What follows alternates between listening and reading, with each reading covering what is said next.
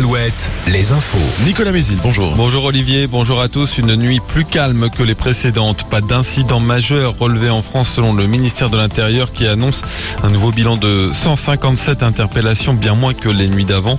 Après les violences commises depuis près d'une semaine, notamment contre des élus, l'association des maires de France appelle au rassemblement devant toutes les mairies du pays à midi.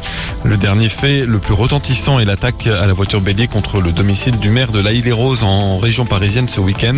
L'appel au rassemblement de ce midi est relayé par de nombreux élus, entre autres à Poitiers, Angers, Cholet ou encore Saint-Gilles-Croix-de-Vie.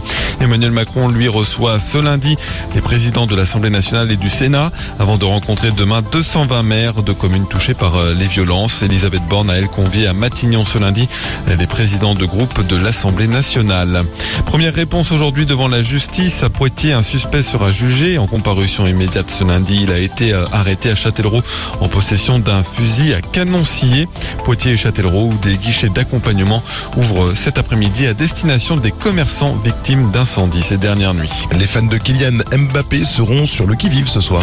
Un maillot de l'attaquant français qui date du 13 juin dernier lors de la victoire des Bleus contre Gibraltar va être mis aux enchères. C'est Guy Stéphane, l'adjoint de, de Didier Deschamps, qui a remis ce maillot à l'association finistérienne Muco 29 dont les fonds vont à la lutte contre la mucoviscidose.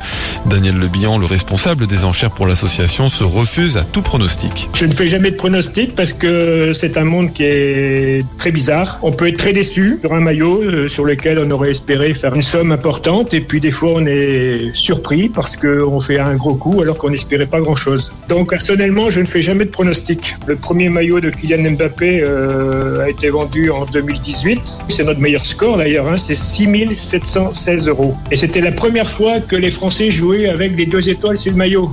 Et la vente aux enchères sur donc à 21h pour une durée de 7 jours.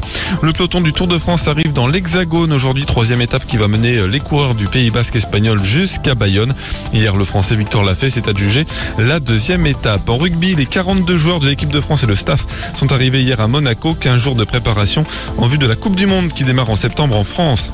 Et puis le temps, une perturbation très affaiblie nous concerne aujourd'hui, avec beaucoup de nuages, quasiment pas de pluie. De belles éclaircies reviendront sur les pays de la Loire cet après-midi. Les maxi 22, 22 à 26 degrés.